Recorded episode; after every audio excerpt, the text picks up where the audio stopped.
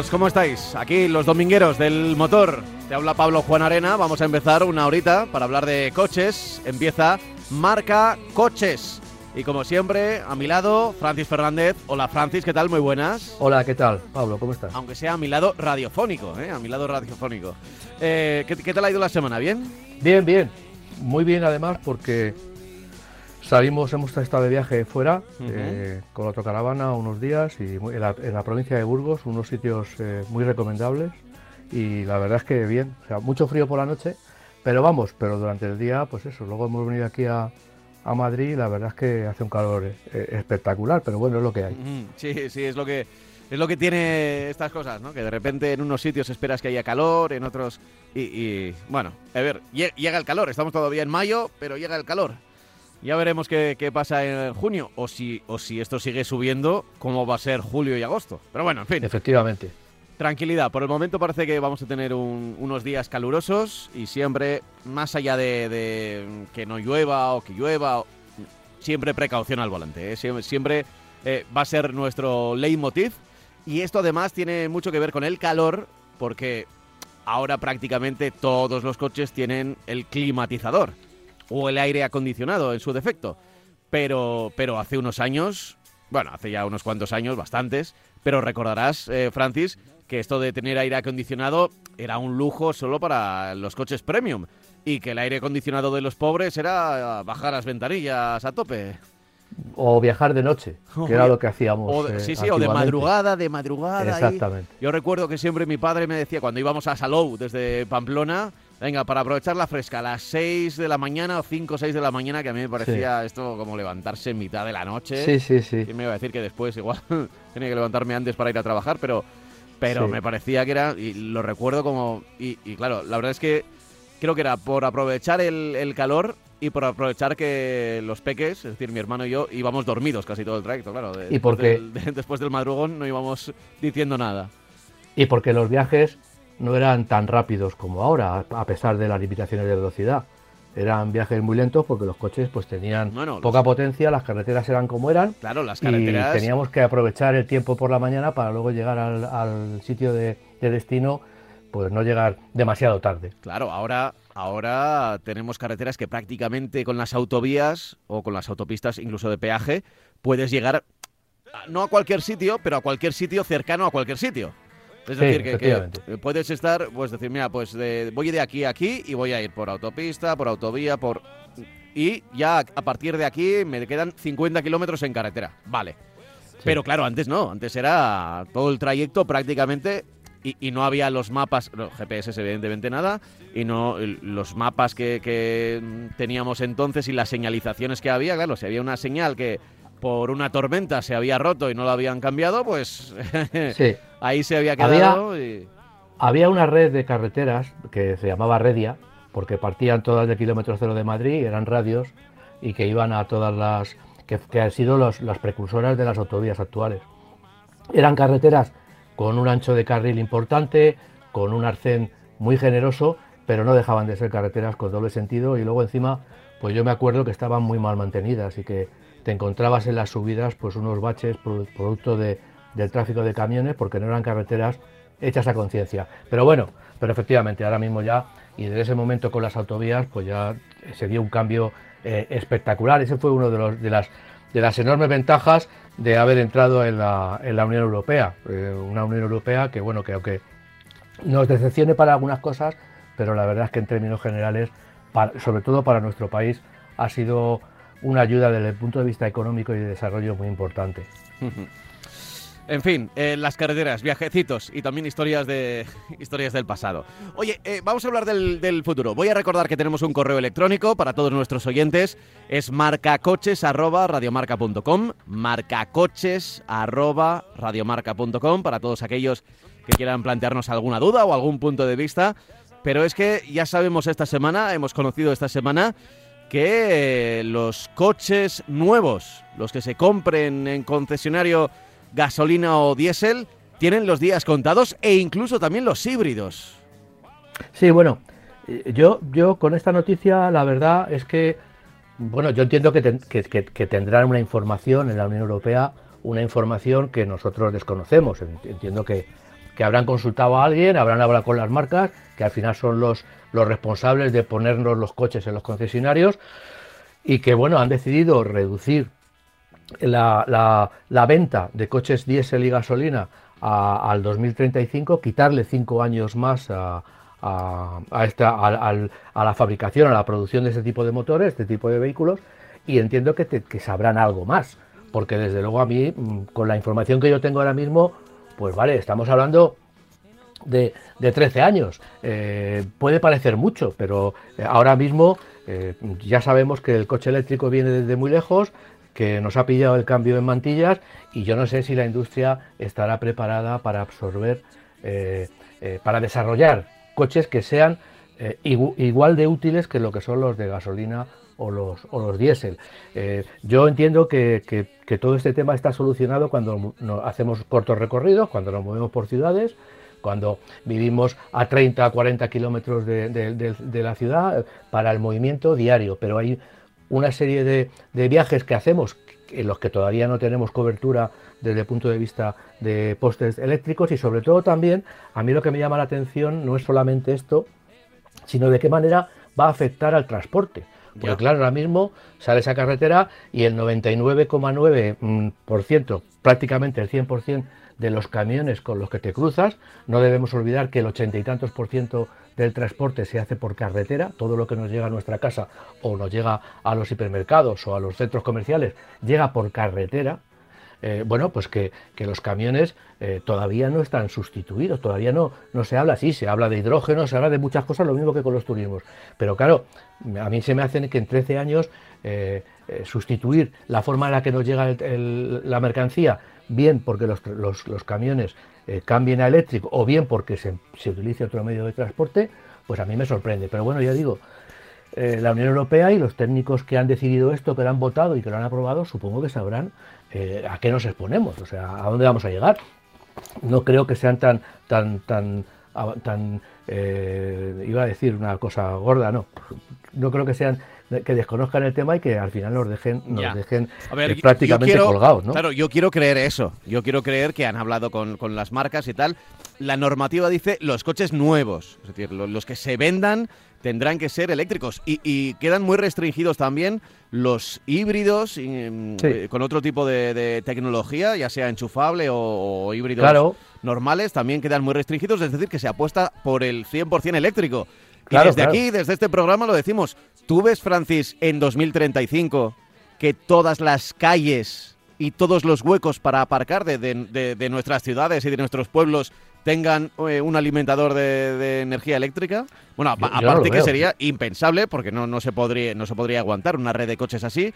Es verdad que solo nos estaríamos refiriendo a los nuevos, a los coches nuevos. Coches de entiendo, de segunda mano, kilómetro cero, se podrían seguir vendiendo de gasolina o diésel, pero me parece tan restrictiva porque, a ver, estamos hablando de 2035, pero en el fondo... Eh, en el fondo, eh, eso es dentro, de, dentro de nada. Quiero decir, igual la gente se compra ahora un coche y ya su siguiente coche va a tener que ser eléctrico, 100% eléctrico, no, no, no será ni siquiera híbrido. Yo no me imagino a la gente que el día anterior o, en los meses anteriores a que entre en vigor esta, esta normativa, como locos comprando coches diésel o gasolina no lo sé. Eh, a mí me hubiera gustado que esto fuera, ya digo, más paulatino, que, que fuera, eh, bueno, mm, eh, que las medidas no fueran de hasta aquí llegamos y luego a partir de aquí es un nuevo, un nuevo comienzo, entre comillas.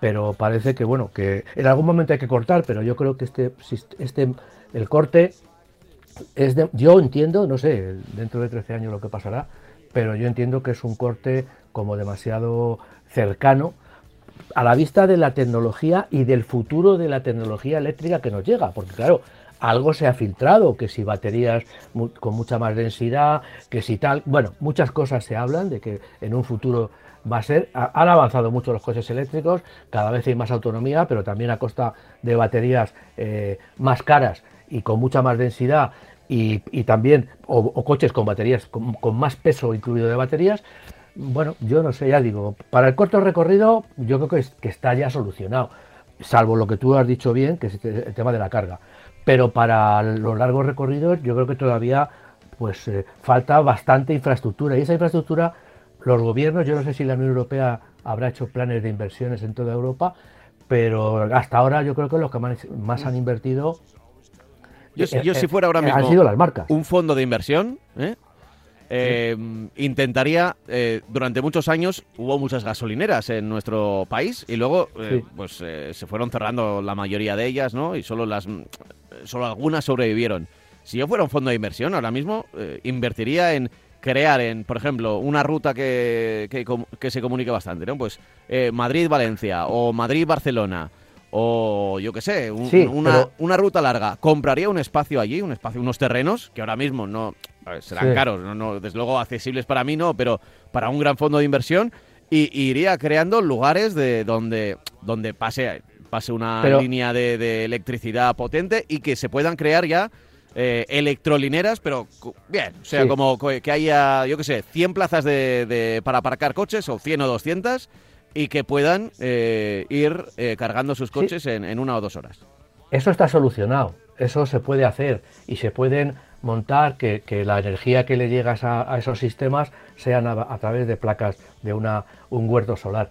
Pero el problema para mí fundamental y lo hemos repetido aquí, no es tanto la autonomía, porque sino el tiempo de recarga de las baterías. Es decir, a mí me valen 200 kilómetros de, autonomía, me valen 300 kilómetros de autonomía para irme a Barcelona, siempre y cuando tenga postes de recarga y que la recarga, que es lo que no está solucionado ahora, no, me tarde media hora, es que me tarde 10 minutos, 5 minutos, que me, que me, que me, que me tarde un café, que son 15 minutos.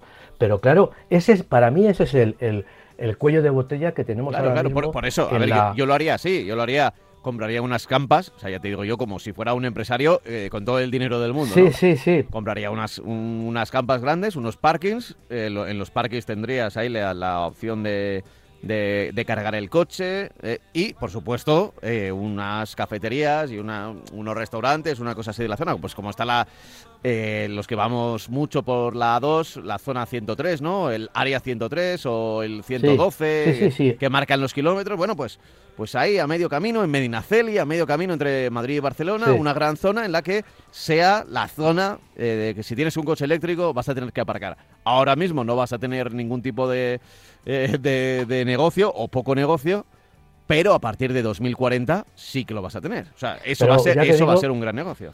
Ya, pero ya te digo que para mí el, nudo gordiano de todo esto es el tema de, del tiempo de recarga. O sea, porque a la gente Que, a ver, eh, no quiere parar en gasolineras, claro. no, claro, no quieren parar en gasolineras por no perder cinco minutos, pues imagínate si le dicen, no es que usted se va a tener que estar para aquí media hora para que su coche eh, alcance un rendimiento, una autonomía que a lo mejor tampoco le hace llegar a Barcelona, desde Madrid a Barcelona o desde Barcelona a Alicante, a lo mejor tampoco le, permite llegar, ¿no? Bueno, y eso, y si no volver al, al, clásico argumento del precio de los coches eléctricos, que bueno, que, que ahora mismo no está cerca del 80% de los usuarios de automóviles. Em, pues así es, así es. Así que, bueno, mm, veremos eh, en qué queda esto. Yo creo que 2035 a mí me parece muy pronto para dejar de vender. Probablemente, si no hubiera ningún tipo de indicación europea a esas alturas, la mayor parte de los coches serían ya híbridos o eléctricos. Igual un 70, un 80%. Los coches nuevos, digo, los que se vendan. Pero mm, hacer que sean el 100% eléctricos y no híbridos, a mí desde luego me resulta... Además hablan de la pila de hidrógeno y yo sinceramente eh, para 2035 la pila de hidrógeno tendremos, ya hay modelos, pero viendo cómo funciona y cómo la, la industria, bueno, está diciendo sí, pero vamos lentos, eh, habrá, habrá muchos más modelos, pero para mí no, no creo que sean mayoritarios. No, además generalizando no se puede llegar porque no es lo mismo lo que pueda suceder en Alemania, por ejemplo, Claro. o en Francia, que lo que suceda en España, que suceda en Rumanía o entiendo yo, yo entiendo que, que es muy diferente la, velocidad de desarrollo de cualquier cosa, de cualquier cosa, pues es muy diferente dentro de la Unión Europea, con lo cual yo no sé, bueno, bueno ya ya lo veremos, pilla pilla cerca, pero no tan cerca, con lo cual yo creo que ya habrá tiempo de, de rectificar o de, o de dar más, más rapidez al desarrollo de, esta, de estas tecnologías que bueno que ya veremos a ver si son las las eh, las que se impongan en un futuro y porque todavía hay mucho que hablar acerca del coche eléctrico. Sí, sí, sí, mucho que hablar, mucho que hablar. Bueno, y precisamente, fíjate, de la semana pasada, la semana pasada eh, hablamos de un tema de Tesla. Eh, ¿Te acuerdas que te dije que, que iba a investigar si eh, qué ocurría con Tesla? Porque había leído que Tesla estaba, estaba utilizando su capacidad de no emitir ningún tipo de CO2 para... Bueno, pues Sí. eh, no he tenido que investigar demasiado porque un oyente eh, nos ha ayudado. ¿eh? Eh, al que voy a agradecer a Alejandro que nos haya que me haya hecho el trabajo sucio y que directamente nos lo haya explicado en un correo electrónico que mandó a marcacoches@radiomarca.com. Y creo que además yo creo que a los oyentes les puede parecer interesante. Dice el correo electrónico: "Buenos días. Ante todo, enhorabuena por el programa. Os escucho todos los domingos en formato podcast a través de Spotify. Ya sabéis que podéis escuchar este programa Marca Coches eh, lo podéis buscar en Apple Podcast, en Spotify, en Evox, en cualquier plataforma de audio. Ahí estaremos en Radio Marca, en directo, de 10 a 11 de la mañana. Pero si nos queréis escuchar en cualquier momento en el coche, ahí en podcast eh, tenemos esa segunda vida, esa segunda oportunidad para llegar hasta donde estéis vosotros, ¿no? Bueno, dice, en relación al tema de la venta de derechos de CO2 por parte de Tesla, efectivamente es algo que lo hace dicha marca y que además es legal. Para entenderlo mejor, dice, las marcas tienen que pagar una multa de 95 euros por cada unidad vendida en Europa y gramo de CO2 que excederá el límite de los 95 gramos de, de- de CO2. El límite ahora mismo está en 95, que ya sabemos que además con esta normativa, bueno, quieren rebajar directamente eh, a, nada. Entonces, eh, los gramos que exceda cada vehículo de esos 95 son una multa de 95 euros. Es decir, si uno eh, por cada por cada unidad que tiene que pagar la marca, claro, si hab- hablamos de Volkswagen, por ejemplo, Volkswagen, y vende X unidades y su media, y aquí está la clave, la media eh, es de 125, por cada coche que haya vendido tiene que pagar ese excedente desde los 95 a los 125. Estamos hablando de millones y millones de euros para las marcas. Bueno, pues dice, es. hay marcas que este tema lo llevaban bien. Toyota, gracias a su gama híbrida, por ejemplo, y otras que lo llevan peor, y esto llevó a asociaciones como las que cito a continuación. Fiat se asoció con Tesla, a la que compró emisiones por importe de 1.800 millones de euros. Es decir, que claro, Fiat le paga a Tesla para decir, tus coches y los míos hacemos la media, y entonces evidentemente bajan las emisiones del grupo Fiat porque está aliado con parte de lo que vende Tesla. Creo que ya se va entendiendo. Por ejemplo, Volkswagen dice se alió con MG Motors, eh, filial del fabricante chino de coches eléctricos SAIC. Y eso también le permite decir, oye, has vendido X coches, pero como mete en el saco estos coches que son eléctricos, pues eh, evidentemente, claro, el eléctrico es cero y se reduce muchísimo la media eh, de emisiones de, de los coches. Es decir, que Volkswagen, si vende una unidad que contamina 200 gramos de CO2, no paga esos 200 gramos, porque la cuenta se hace con la media de toda la flota que termina vendiendo. Creo que ya se va ya, ya se entiende mejor, ¿no? ¿Eh? Eh, ¿Por qué hacen esto las marcas? Dice, porque prefieren pagar a Tesla antes que las multas, es decir, les sale más barato. De esta forma, las marcas eléctricas ven incrementada su cuenta de resultados. Todo este tema viene del año 2020, justo antes de la pandemia. En el caso de Tesla, estos ingresos van a la cuenta de resultados de Tesla, no de Elon Musk, porque decíamos que Elon Musk, su fortuna iba creciendo, pero claro, Elon Musk es el, es el máximo accionista de Tesla, entonces si suben sus acciones, evidentemente eh, él sale, sale ganando. Dice, el, el mercado le otorga un beneficio en términos de valoración bursátil. Este tema se le acabará a Tesla, motivo por el cual lo compensará con la apertura de su excelente red de supercargadores a otras marcas, algo que ya ha hecho en varios países de Europa, lo que también le reportará ingresos recurrentes. Por eso, el valor de Tesla, de la marca Tesla, decimos el valor bursátil, es mayor que el de Toyota, Mercedes o Daimler y el grupo Bach y Fiat juntos. O sea, lo que vale en bolsa Tesla es muchísimo, pero no porque venda más coches, que no vende tantos, sino por este tipo de eh, acciones que, que lleva con otras marcas, porque le dan mucho valor, le dan mucha rentabilidad, son ingresos recurrentes que, va a tener seguro. Y por último, acaba Alejandro, estoy de acuerdo con Francis, me encantan las berlinas y familiares, además de los compactos y utilitarios y de los coches de tres puertas, prácticamente extinguidos. El mercado manda, el ciudadano es libre de adquirir el coche que quiera y se venden sub como rosquillas.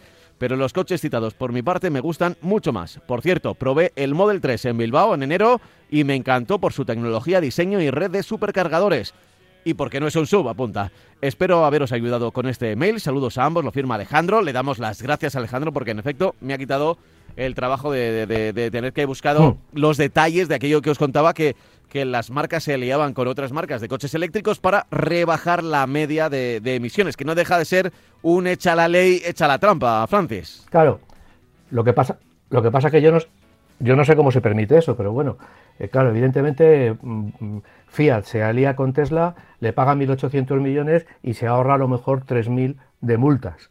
Eh, hablábamos también en el sentido contrario, que había marcas que se aliaban, que se metían dentro de un grupo, estoy pensando en Porsche, pues y Volkswagen, precisamente para, para también repartir un poco hacia una marca que tiene coches que tienen que emiten poco, ¿no? Y que también tiene una gama de coches eléctricos ahora mismo. Entonces, bueno, sí, la verdad es que tú lo has dicho bien. Todo ocurre porque se paga por la media. Si, por, la media de la flota. Si se pagara por, por unidad vendida, es decir, si pagaran 95 euros por cada gramo de más de un Porsche, por ejemplo, pues ahí, claro, Ahí, tendría que pagar. Pero como es la media, eh, pues un Porsche que emite 180 eh, y un coche eléctrico, la media de los dos es 90. Entonces, eh, pues está fuera de, del pago. En fin, echa la ley, echa la trampa. Veremos si, si, precisamente por este tipo de cosas las leyes no se están endureciendo. Porque en, este, en este mercado estáis tomando el pelo. Mm. Se, comercializa hasta el CO2. Sí. Sí, sí, sí. Eh, esto ya ocurría antes, ¿eh? Con las grandes empresas que tenían que cumplir unos límites. Había, hay, hay empresas que se dedican a, eso, a crear paquetes verdes, que se llamaban. Exactamente. Que decían, oye, plantamos 20 eh, árboles en, en, España y cada 20 árboles de parcela, eso significa que estamos creando, pues, o que estamos, bueno, eh, y eso te lo, esos paquetes verdes se los vendían a empresas que tenían así la facilidad o la potestad o el permiso, entre comillas siempre, de contaminar más. Sí, sí. O sea, contaminaban más porque luego gastaban pasta en comprar paquetes verdes y llegaban a, pues a los límites de, contaminación que, tenían. Así es. Así es. Así es, así, así está montado esto. Así está montado Sí, sí, que, yo no sé qué tiene de, ecológico todo esto, pero bueno, al final sí los resultados salen. Pero claro, o sea, que, que tú permitas estas trampas, pues no deja de ser un poco, un poco sorprendente. Pero vamos, yo sigo contaminando y a base de dinero, pues compro, ecología. Si lo hizo Fiat, ya sabes que ya sabes de dónde viene el echa la ley, echa la trampa, ¿no? De qué país viene. Ya, ya. Pues sí. bueno, no, no, voy a decir nada, que, que, aquí tenemos muchos jefes italianos. Sí, que luego te ¿eh? escribe. No, no, claro, claro. Eh, bueno, eh, dicho lo cual, más allá de bromas, nos ponemos en serio porque también tengo otro correo electrónico y si te parece, Francis, este es más de los habituales y lo voy a leer. Buenos días, mi nombre es Sergio, soy un oyente fiel de vuestro programa, son varios años los que no suelo perdérmelo y habéis sido una parte fundamental en la compra de mi actual vehículo, del que estoy encantado y por ello recurro a vosotros. Me pongo en contacto ya que estoy buscando un coche para mi madre dejando marcas premium fuera, la cual me expresa que uno de los requisitos imprescindibles que necesita es que sea un coche alto. Por eso eh, había pensado en decantarme por los sub los cuales dice no son de mi agrado. Eh, sería un vehículo para circular por ciudad, algo de carretera. Únicamente será usado en viajes dos o tres veces al año, viajes largos, y del que eh, necesita que sea automático y prefiriendo gasolina. A ver, nos está diciendo que quiere un sub que quiere un automático y que quiere gasolina. Le ha gustado el Toyota CHR híbrido, pero quisiera que me indicarais eh, qué os, parecería como alternativa el Kia Niro, el Skoda Karoq o bien alguna alternativa como Honda. Me preocupa, supongo como a todos, la fiabilidad y los problemas que pueden tener estos coches, excluyendo Toyota. Dice que, que parece ser bastante fiable. Un cordial saludo y os deseo lo mejor en este tiempo tan oscuro en el que nos encontramos para los amantes de la conducción. Gracias. A ver, ¿qué le decimos a Bueno, ¿qué le decimos eh, a Sergio? Está hablando, lo primero que le digo, bueno, el sub, digamos que ya lo da por, apoyado desde el principio, porque necesita un coche alto, evidentemente. Lo que pasa es que está hablando de, recorrido en ciudad y luego viajes, y está hablando de modelos que no son precisamente pequeños. Es decir, si estás hablando de un Karoq, eh, el Skoda, por hablar de, de- de- de- de la- de esta marca, tiene el Kamiq, que es un coche más pequeño. Evidentemente, en ciudad se va a mover mejor, en carretera se va a mover un poco peor.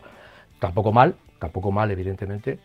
Pero bueno, eh, habla, de, habla de Skoda, habla de Kia. Bueno, yo creo que, por ejemplo, en, en- primer lugar, a mí eh, eh, son dos marcas, más que nada dos marcas, dos grupos industriales, porque, por ejemplo, si hablamos de Skoda Karoq, le gustará por el estilo. Bueno, es lo mismo que un, que un SEAT, Ateca, es lo mismo que un Volkswagen Tiguan.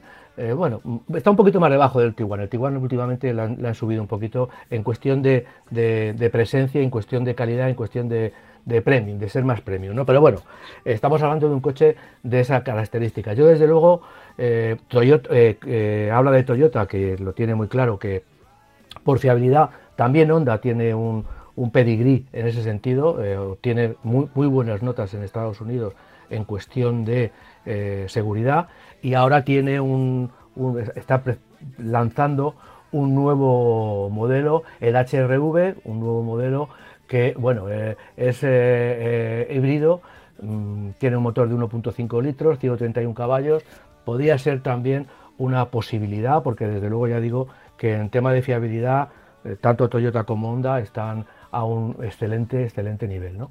Y además el, el Honda es un coche eh, muy reciente, muy está eh, precisamente ahora mismo en lanzamiento. Y también, lógicamente, bueno, pues ¿qué, qué vamos a decir del Kia? Pues el Kia estamos hablando de, de una marca que está eh, subiendo en Europa de una manera espectacular, incluso también en España está subiendo de una manera espectacular, por una gama de vehículos desde el nuevo Niro hasta el, el- en ese, en ese segmento el Niro, que es un coche todos gasolina y, vamos, todo gasolina, dos de gasolina y uno eléctrico puro y electrificados, y eh, el Sportage, que también es un coche que, que está, como yo me gusta decir, caliente porque está lanzado recientemente y también es una posibilidad. Yo creo que en esa, en esa, en, ese eh, coches que nos ha hablado nuestro oyente, pues yo creo que con, con cualquiera de ellos va a, a acertar, ¿no?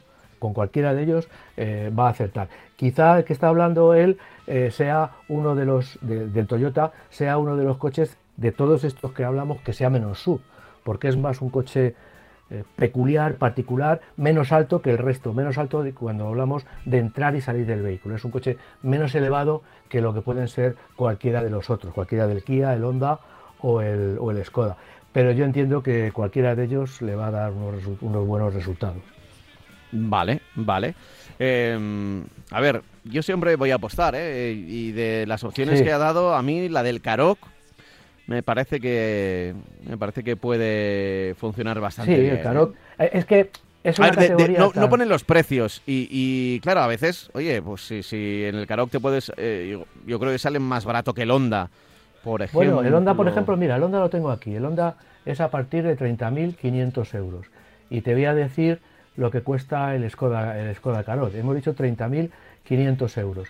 Y el Skoda Karoq está justamente, a ver si lo encuentro, ahora mismo está gasolina 1.0, claro, hay que buscar un 130 caballos. Claro, por- y, y que tenga, y que tenga automático, que sea automático además, que era una de las Sí, cosas que pedía, eh, o sea, eh, precisamente tenemos el 1.5 TSI 110 caballos, eh, de 100 perdón, 110 kilovatios, 150 caballos ACT, 26.140 euros. O sea, sí, te ahorras un poco de dinero en comparación con el con el Honda. Sí, ahí depende, hay que Eh, mirar un poco el bolsillo. Lo que siempre Sí, recomiendo yo es que a veces una opción barata, o más barata, más asequible, no barata, eh, te puede venir bien porque puedes aumentar la calidad del coche con los extras, ¿no? Extras de, de seguridad, extras de confort, extras de pues de, de, pues mejor equipo de música o tener el techo eh, el techo solar o bueno, cosas que igual como conductor te gustan o igual no te gustan nada o pones eh, mejores faros, ¿no? O una tecnología distinta, ese tipo de, de cosas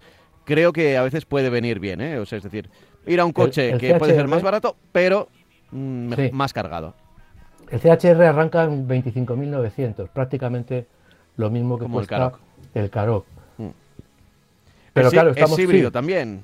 Es sí, es híbrido también, efectivamente. Igual el Este- coste Este coche es muy salir- parecido al Honda, ¿no? Mm, Sí, sí, sí. Y luego, eh, bueno, a ver, vamos a ver qué falta. Nos falta para, para ya eh, completar eh, el Kia Sportage, que el Kia Sportage eh, arranca un gasolina de, de alrededor de 130 caballos, eh, no tiene, tiene un 150 caballos, eh, ve- 32.906.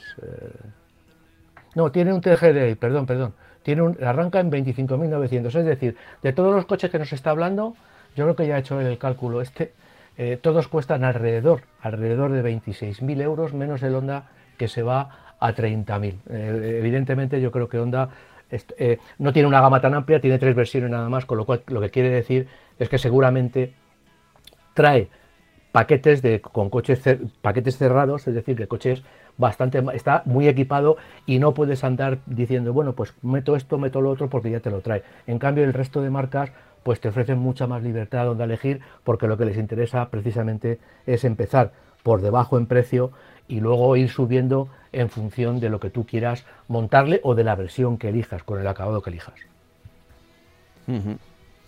Eh, bueno, pues oye, son opciones, ¿eh? Y desde luego ninguna es mala. No hay esto de siempre No, nos no, piden, oye, fiabilidad, fiabilidad. Pues es que la fiabilidad, o sea, un, un- uno malo te puede salir en cualquier marca. Ya, Eso no, seguro. Pero los estudios que se hacen, de, de que se hacen generalmente tanto en Alemania con el ADAC como en Estados Unidos, es un poco un- una, una criba de, lo que, de las atenciones que hacen en carretera. La cantidad de veces, cada vez que salen a carretera a recoger un coche, pues apuntan el modelo, apuntan tal, y luego con eso se hace una estadística. Y, y en Alemania las marcas que menos obligan a ir a recoger a los coches a las autovías o la carretera porque hayan tenido una avería son eh, por ese orden Toyota eh, y Honda. Y en Estados Unidos pues pasa un poco lo mismo, con lo cual si está pasando lo mismo en los dos, en los dos países, pues es un poco eh, porque el producto, luego el resto de las marcas cambia, porque claro, Estados Unidos tiene su producto particular y, y doméstico y Alemania tiene el producto que tenemos también aquí en España. Entonces luego cambia un poco, pero los dos primeros, siempre en, las- en la parte de arriba de, la- de esa clasificación de fiabilidad, de que los coches no hace falta irlos a recoger a carretera porque no se quedan tirados, son Honda eh, y Toyota. Van cambiando, pero al final siempre están ahí. Mira, voy a leer otro correo electrónico, ¿te parece? Estamos casi haciendo hoy Sí, un sí. monográfico de, de correos electrónicos. Sí, aunque también tenemos temas. ¿eh? Aunque también tenemos temas, pero bueno. eh, como ya sabéis bien. que este programa es empezamos a hablar y, y- y hasta que hasta que lleguen las 11 de la mañana, la horita, pues. eh, pero me parece interesante porque eh, voy a leerlo y es algo que creo que no suele pasar, pero que a veces pasa. Y que cuando pasa, cuidado. Buenos días, empieza. Mi nombre es Basi y estoy desesperado por el problema que me ha pasado. Me he comprado un coche de segunda mano en un concesionario oficial Peugeot. Un 5008 eh, 1.5 eh, Blue HDI de 130 caballos de 2018, desde hace cuatro años. Resulta que fui a por el coche el día 1 de abril y me lo traje para Madrid. Al llegar a Madrid, por error mío por no comprobar la documentación, me habían entregado un coche sin pasar la ITV. Increíble. Y no sabiendo yo nada. Y ni, me dijeron nada, lógicamente. Bueno, ahí no queda la cosa. Voy a pasar la ITV al día siguiente y ahí lío. El guardapolvos delantero izquierdo está en mal estado, pierde aceite. Hablo al día siguiente con ellos, con el concesionario, y me piden perdón porque se les había pasado lo de la ITV, todo por WhatsApp, eh, la conversación con el concesionario, dice, y que rellene un parte para llevarlo al taller multimarca, no a uno oficial, que me quede más cercano al cual eh, te manda la garantía RPM, que es como se llama la empresa de la garantía. En la misma semana, aproximadamente el 6 de abril, me falla el Blue HDI, da fallo y lo llevo al taller multimarca que me indican para repararlo. Y el taller multimarca tiene que pedir autorización para la reparación. Después de estar en el taller siete días, la reparación es denegada por RPM y aparte de todo esto, en el taller me dicen que la batería está en mal estado y hay que cambiarla. Pongo una reclamación en el, en el servicio de Peugeot de atención al cliente. Ellos se ponen en contacto con el concesionario eh, de Vizcaya y le dicen que lo lleve a un concesionario oficial, eh, pues eh, cubre la garantía. Y Peugeot me manda un correo indicándome que lo lleve. Resulta que lo llevo al, eh, concesionario oficial más cercano, que es, bueno, está en Madrid, es Motor Leiva, eh, donde tienen que salir a arrancar el coche con pinzas, pues una vez parado ya no me arranca. Aquí me dicen que aparte del guardapolvos, la batería y el AdBlue, eh, está mal la palanca de cambios, que pierde aceite y que también hay que cambiarla. Eh, Motor Leiva no son capaces de contactar con el concesionario, eh, dejando en centralita varios recados para que se pongan en contacto con ellos para pasarles el presupuesto. Eh, hoy, el día que nos escribe, que es 6 de mayo, consiguen contactar con ellos y les pasan presupuesto de unos 2.000 euros. Claro, era la palanca de cambios, la- la- el, el resto, Sí, dos- sí, sí. 2.000 euros. Y me llaman de RPM, de la garantía, que ellos tienen el presupuesto del primer taller, que era 265 euros, porque solo había que cambiarles pues una de las piezas que habían eh, que había detectado en, la primera revisión, en, en la ITV, ¿no? Y fue, pues, las revisiones de ITV son, son muy sencillas, detectan a veces problemas graves, pero no todos. Eh, bueno, pues que solo van a cubrir 265 euros y nada más. Y que si se lo aceptan, solo cubren eso y que lo tendría que llevar otra vez al primer taller. Que el resto se encargue el concesionario. Eh, bueno, hablé con el vendedor, eh, cosa impo- imposible contactar con ellos después de haberte vendido el coche. Hablo con la Peugeot. eh, hoy día 6 estoy a la espera de que vuelvan a hablar con el concesionario. He usado el coche 7 días y lleva en el taller 21. Me lo compré en un concesionario oficial. Dice, menos mal. Os agradecería en el alma vuestra ayuda. Estoy totalmente desesperado, me siento muy engañado. Y eso que el coche me lo dieron con uno más dos años de garantía. Eh, enhorabuena por el programa. Un saludo, muchas gracias. Lo firma Basilio, lo firma Bueno. Basi. A ver, eh, desde luego, Es- es una- una de es estas una historias, vergüenza. historias de terror Ya. que nos llegan de vez en cuando. ¿eh? Sí, es una vergüenza que tú compres un coche eh, fuera de, de tu lugar de origen, te vayas a por el coche, lo traigas y te encuentres esta movida y, y un concesionario oficial eh, no te lo pueda solucionar aunque esté en Vitoria o donde esté, donde lo haya comprado. Eh, yo creo que es tan fácil como decirle a un concesionario de Madrid, repáralo y pásame la cuenta. Y yo luego se la pasaré a quien se la tenga que pasar, porque en un coche en garantía. Así queremos mejorar, en este caso, la imagen de Peugeot, pues no la vamos a mejorar nunca. Porque claro, estas cosas eh, funcionan con altavoces. Eh, me parece que no se ponen al teléfono, no es, cap- no- o sea, lo que nos está diciendo, no, so- no somos capaces de, de ponernos en contacto con ellos. Eh, se pasan la pelota a una compañía de seguros que hace una revisión y solo te da 200 euros, cuando en realidad el- todo lo demás está también en garantía. No estamos hablando de una cosa. Oiga, esa, esa compañía, no sé cómo decías, MM no sé qué, ¿no? Sí, Eh, que si RPM. Me, me- me a- me apoyas, me aceptas 200 euros por cambiar un guardapolvos, pero luego resulta que me sale lo de la palanca de cambio, me sale la batería, me sale lo del AdBlue y, y también me lo van a tener que aprobar. O sea, eh, eh, estamos hablando de cosas que desde el punto de vista burocrático me paso la pelota de unos a otros.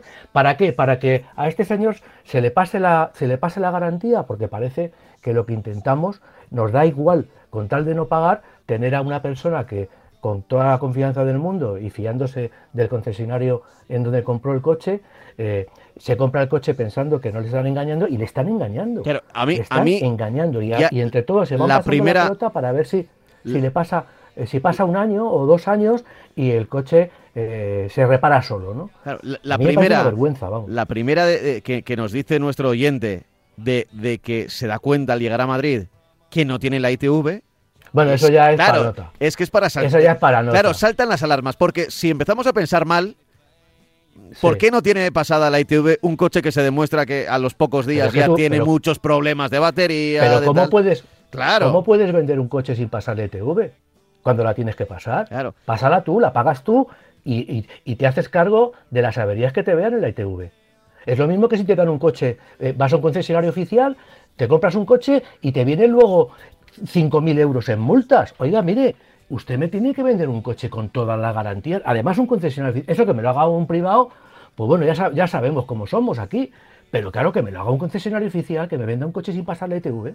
Es que me parece, cuando la tiene que pasar, oiga, si yo vendo un coche y tiene cuatro años, Sí. a los cuatro años de matricularlo hay que ir a la ITV a pasarla. ¿Que no lo he vendido? Pues la paso yo y lo tendré que pagar yo. Es que de verdad te lo digo que es una, es una auténtica. Y, más allá, más allá, tú imagínate que, que, a ver, es un viaje, pues nos dice que va hasta Vizcaya, hasta Bilbao, entiendo, cerca de Bilbao, y, y vuelve a Madrid.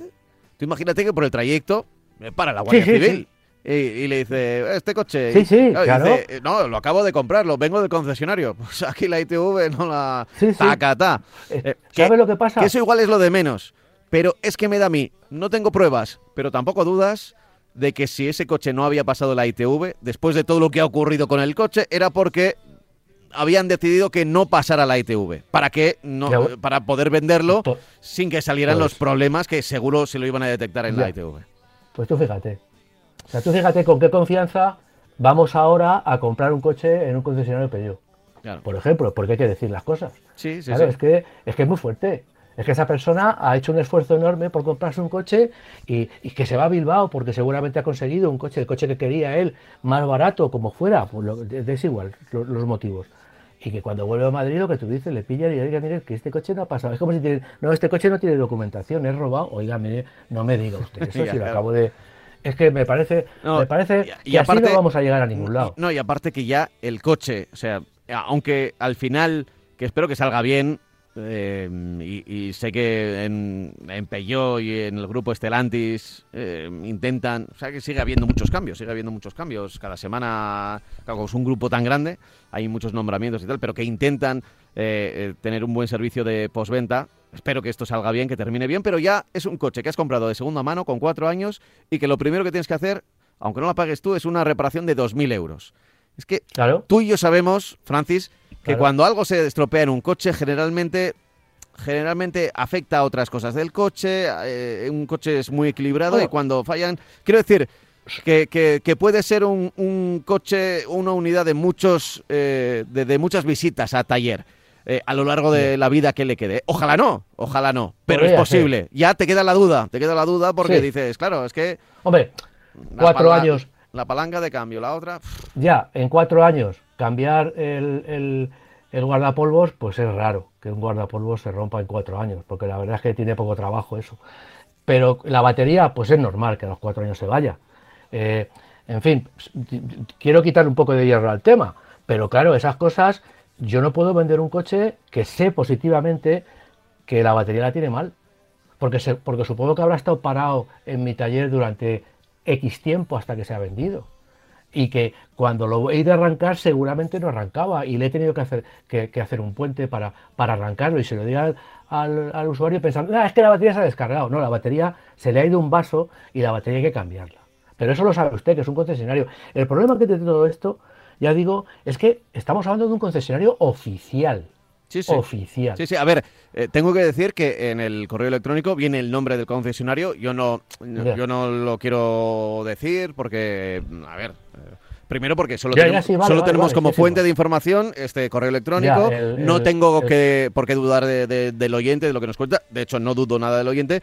Pero eh, por, por, honestidad también, pues no, no digo cuál es el concesionario. Pero mira, vamos a hacer seguimiento de este caso. Eh, y, si al final tenemos que decirlo y tenemos que señalarlo, pues lo señalaremos aquí, porque desde luego me parece que es un tema bastante grave y, que, avergonzará a muchos en los despachos de Peyo. A, mí, a mí lo, que me lo que me sorprende es que ese concesionario no llame al concesionario que creo que era Motor Leiva en Madrid, ¿no? que lo ha llevado, y le diga, oiga, este coche está en garantía.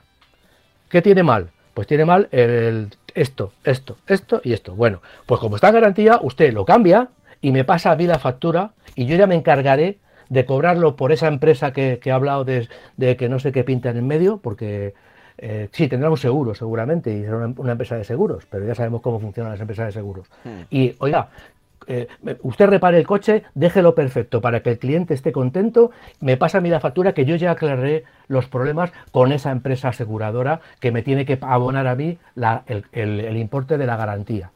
Porque para eso también mm, mm, hago una póliza de seguros. Y, es, y yo creo que esa, es la solución, no hay otra solución. O sea, si está en garantía el coche, olvídese usted, no hay que discutir. La batería se la tiene que poner nueva, el guardapolvo nuevo, la caja de cambios que no le tira aceite y lo de la Blue se lo tiene que reparar, punto. Esos 2.000 euros me los pasa a mí, se los pago y ya me buscaré yo la vida. Pero el cliente, que es el que no tiene la culpa y el que ha pagado, eh, eh, tiene que estar satisfecho con lo que yo le he vendido, sea nuevo, usado, porque la cara no es la cara, eh, al final la cara es de Peugeot. La cara es de la marca, Claro. de Stellantis. Y luego, Es, eh, eh, bueno, eh, por ejemplo, acude a un medio de comunicación como este y a un programa eh, líder como, como este en el mundo de los coches. eh, y mm, creo, igual me equivoco, pero uno de los más veteranos, porque llevamos ya 22 años eh, hablando de, de coches cada semana en Radio Marca. Y bueno, eh, claro, oye, pues aquí tenemos que decirlo con, con pelos y señales. Y voy Claro, a, hablar- y voy a responder a Basilio por correo electrónico y que Claro, me vaya contando y- a ver cómo se va desarrollando esta es, historia. es. ¿eh? Y, Y más, y- si tenemos que hablar con, con- con la marca y decirle a Pei, oye, mm, seguro que ya os ha Claro. llegado, pero, pero que sepáis que esto lo hemos comentado en el programa, ¿eh? A ver, Claro. Que- una que marca que, que- que ahora quiere ocupar una posición premium. Bueno, pues las posiciones premium, que, que no es cierto lo que os voy a decir, porque no, porque no sucede, No. pero una posición premium también es atender al cliente de una forma premium. No atenderle como si fuera un desarrapado y, y nosotros querer vender coches de lujo. Porque entonces vamos a dejar de vender coches de lujo o vender coches de alta categoría. Y yo creo que es así, sí es que es muy claro. O sea, el mercado ahora mismo está complicado, está muy complicado. Vender coches es difícil, están caros. La gente hace esfuerzos inhumanos por pagar un, un coche, un coche que lo hace por capricho, porque lo necesita, me da igual. Pero al final resulta que, ¿no? claro, y además, de esta a ver, manera, no era una mala compra. Aquí hemos hablado muy bien del Que va, Peugeot que va, que 5008, es un coche... que va. Es un, es un buen coche, está apoyando Peugeot por Claro. un, un diseño especial, llamativo, rompedor, Vamos. que le da personalidad. Y, Que sí, que sí. Y la mecánica funciona muy bien, quiero decir que no... Para nada ha sido un, un- un ma- un mal coche comprado, si seguramente lo habrá pagado bien también, ¿eh? aunque sea de segunda mano. Sí, sí. Entonces, bueno, Solo tiene Pero bueno, cuatro años que- y muy que- poquitos kilómetros, seguro. que nos siga, que nos siga Sí. dando, ref- dando eh, noticias de, de lo que ha pasado, de lo que está pasando, de lo que, de lo que va a pasar, que yo espero que sean buenas noticias, porque desde luego yo entiendo que Peugeot en general, eh, si ha ido a quejarse o tal, primero el concesionario debería de poner todo, todo, todo eh, su, su prestigio para solucionar este problema. Desde Bilbao se solucionan los problemas en Madrid vía concesionario y luego pues que, que la marca también, si se entera de esto porque el, el- oyente reclame a la marca, que también se ponga las pilas, porque ya digo, ahora mismo eh, el, el mercado no está para perder clientes precisamente por una mala atención. Eso es, eso es. Ya es lo que nos faltaba. Ya es Ya lo que nos faltaba, efectivamente. O sea, tal como está el mercado, que encima, entre, entre Claro. la propia, entre a uno que quiere comprar un coche, encima se le trate de esta manera que, Claro, está claro, contando, eso. O sea, que nos está contando. Basilio.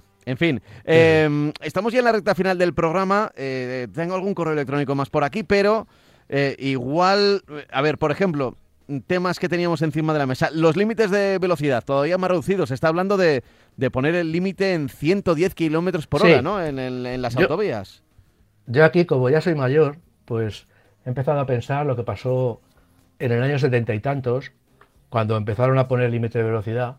Los límites de velocidad se establecieron por un problema con el precio del petróleo. Quisieron que los coches consumieran menos y por eso pusieron límite de velocidad. En el. iba a decir reinado, joder. En, en- en el, en el tiempo en el que estuvo Zapatero en, Sí, la, con, Moncloa, yo lo recuerdo con eh, Alfredo Pérez Rubalcaba 2011, como En el minis- año 2011, ministro del. Interior. eh, También, eso es. también se decidió Durante- bajar durante Duran- un tiempo, ¿sí? Sí, durante cuatro meses. el- los primeros límites de velocidad se quedaron, aunque luego el, crudo, el petróleo bajó. Bueno, pues se llamaron andanas y dejaron ya los límites de velocidad. En el año 2011 se redujeron la velocidad de, de 120 a 110. Los resultados son bastante poco satisfactorios, por decirlo de alguna manera. No hubo un ahorro muy importante en el consumo. eh, ni en dinero ni en litros, o sea, no hubo un ahorro muy importante. Dijeron que, que lo bajaban por el tema del consumo. Gracias a Dios, a los cuatro meses volvimos a pasar a los 120 kilómetros por hora. Y ahora, pues bueno, como la, como la historia es repetitiva y circular, pues quieren volver a hacerlo. Y por los mismos motivos. O sea, eh, eh, sin tener en cuenta la diferencia de precio del petróleo eh, que ha habido en, cada momento puntual, incluso con la, con la inflación y con la época, el año en el que se trataba, pues ahora ya el petróleo, como está muy caro, pues ya están buscando la forma de poner límite de velocidad. Y desde luego uno de los grandes defensores es nuestro ínclito director de, de tráfico, que claro, lo ve como diciendo, bueno, y si, va, y si en vez de 120 a 110 bajamos a 60, pues ya vamos, cuando me retire me van a poner medallas hasta los pantalones, ¿no? Bueno, eh, es, es, repetitivo, ahora se está hablando de cuánto podríamos ahorrar si los coches se bajan a 110, si va a dar igual, ¿para qué vais a bajar la velocidad si dentro de dos días vamos a tener coches eléctricos, según estáis vosotros diciendo? Y los coches eléctricos, pues un coche eléctrico normal, eh, si un coche eléctrico, si un coche convencional ahora mismo de gasolina llega a los 180, un coche eléctrico, la media de velocidad de los coches eléctricos va a ser 140, no va a ser más. Entonces, bueno, pues y, y, no vas a poder ir a 140 porque si no te vas a quedar a 30 kilómetros de tu lugar de, origen, ¿no? Entonces, exagerando. Entonces, bueno, lo que quiero decir con esto es que con, como el Pisuerga, ya lo dije el otro día, como el Pisuerga pasa por Valladolid, pues ya aprovechamos y como está el precio del petróleo que te muere de caro, la gasolina, pues vamos a decir que ahorren. Oiga, mire, mm, o sea, vamos a, reducir la, la velocidad. Bueno, pues vale, eh, en fin, lo están estudiando. Yo, lo recuerdo, eh, aquella decisión del gobierno Zapatero con Rubalcaba, creo que era ministro del Interior, eh, lo recuerdo como un globo sonda. No sé qué estaba pasando en aquel momento y para qué... no sé, me dio la sensación que el precio de los hidrocarburos. Sí, sí, pero el, barril pero que se, utilizó 120 euros. Se utilizó no no globo sonda, quería decir cortina de humo. Se utilizó aquel tema para que se hablara de eso, porque es verdad que cada vez que se dice surge el debate, pero que al final o sea, era solo, era solo debate. Era solo debate. Hay gente que está estudiando el tema. más cosas. Que, eh, lo, que cuesta cambiar las señales de que pone 120. No, no, no, no solamente eso. Apoya el cambio de los coches, que los coches no sean tan viejos, que no haya coches con 15 años, porque cambiando un coche que gasta 9 litros, le vas a cambiar por un coche que gasta 5 litros. En gasolina hablo, ¿eh?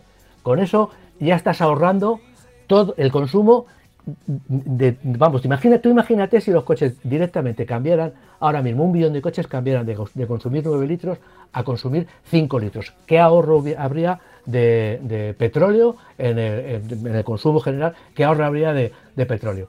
Pero claro, eso hay que apoyar a la gente para que cambie de coche y no, es más fácil limitar la velocidad y bueno, y, no bajar el precio del, petróleo porque habría que, que bajar el precio de la gasolina.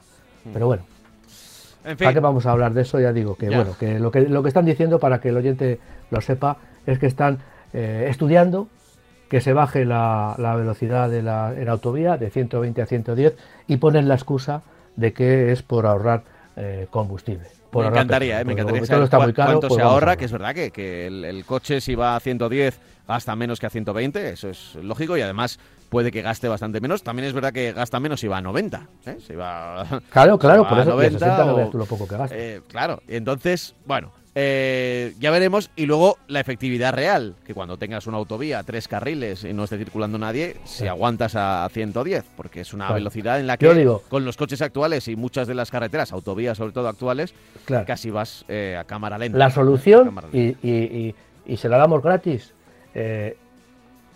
es intentar que el parque, hasta, hasta, el, hasta el 35, que el parque de coches de gasolina y diésel cambie y que se sustituyan por coches modernos, ¿eh? que el parque nuestro es de más de 15 años y se están vendiendo más coches con 15 años que nuevos, que el parque eh, eh, español mm, se rejuvenezca y si hay que apoyarlo para que la gente compre coches porque el beneficio es enorme, porque los coches contaminan la cuarta parte ahora mismo que lo que, lo que contamina un coche con 15 años. Y eso sí que es un ahorro de combustible, un ahorro en contaminación y un beneficio para la sociedad enorme. No hacerlo ir a 110, no ir a hacer en autovías. ¿eh? Porque bueno, yo entiendo que es una maniobra absurda, vamos. Pero bueno, eh, tenemos los mandatarios y la gente que, controla y bueno, ¿Y qué le vamos a hacer? Hasta que no cambie esto, pues no cambie la mentalidad, porque tampoco es un problema de, ideología política, es un problema de mentalidad, de la gente que esté en la Dirección General de Tráfico, que sepan lo que, lo que se hace, porque ni este, ni el anterior, ni el anterior, ni la anterior mm, saben un poco, saben eh, demasiado de lo que se está hablando. Lo tenemos que dejar aquí, que, acabamos ya nuestra hora. Hemos hablado, creo que, de pocas cosas, pero con mucho recorrido, ¿eh? Y creo que a los sí, les habrá gustado nuestras historias. Así que lo dejamos y ya será para la semana que viene que, volveremos, ¿eh? Que volveremos. Ah, me han avisado que el fin de semana de la final de la Champions No se escuchará el programa en la radio, pero sí que tendremos programa en la, en la web y a través del podcast por esto El del tema podcast. del cambio de los horarios. Nos vamos ya. Menos. Cuídate, Francis. Venga, igualmente, gracias.